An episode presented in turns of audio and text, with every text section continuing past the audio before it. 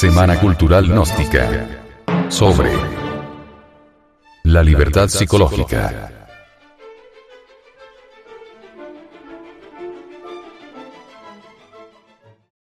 Libertad y dignidad humana. Uno siempre quiere pertenecer a algo porque eso nos da una sensación de seguridad, no solo seguridad social, sino seguridad psicológica. Cuando pertenecemos a algo nos sentimos a salvo.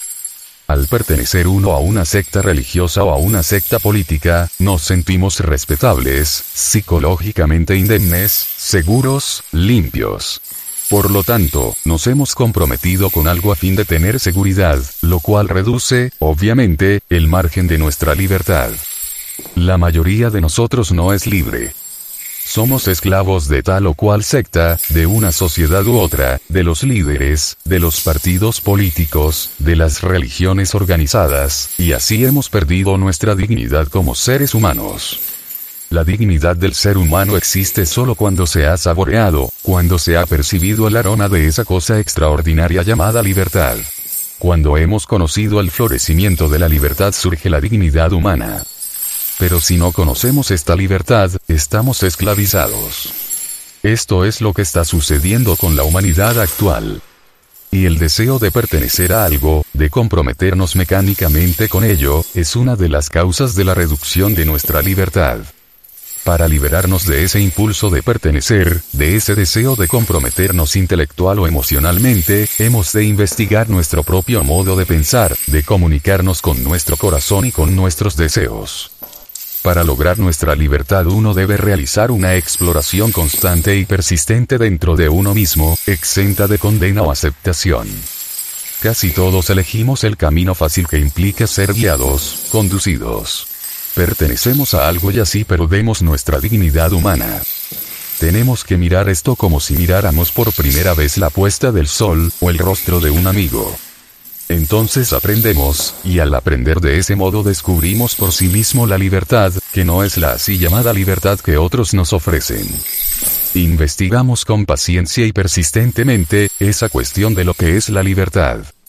No hay duda que solo un hombre libre puede comprender la verdad, lo cual implica descubrir si existe algo eterno más allá de los límites de la mente. El hombre agobiado por su conocimiento sensual nunca es libre, porque el conocimiento sensual impide el aprender. Para investigar cualquier asunto trascendental es indispensable ser libre, de lo contrario no podemos investigar. Uno debe dejar totalmente de pertenecer a todos los ismos, porque sólo así somos libres.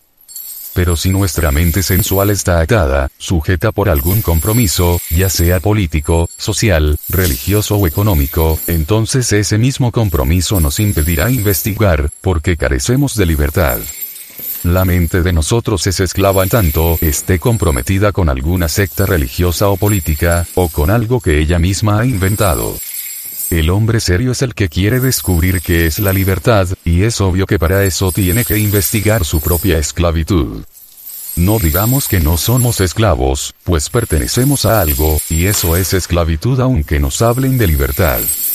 Así lo han hecho todos los tiranos de la tierra, todos los presidentes, todos los que integran la estructura religiosa o política, hablan de libertad.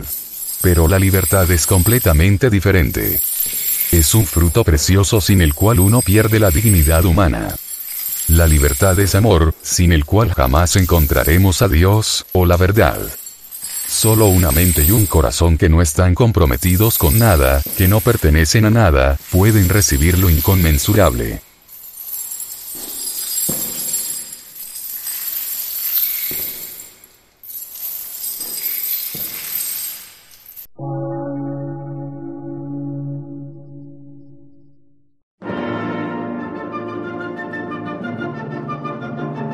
Emisora, gnóstica, transmundial.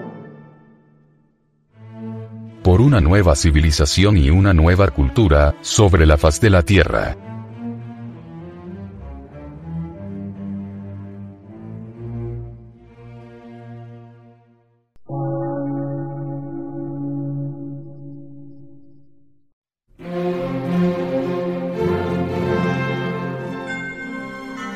Medio de radiodifusión, científico, artístico, místico y filosófico, de la Asociación Colombiana de Centros de Estudios Gnósticos, Antropológicos, Psicológicos y Culturales. A. C.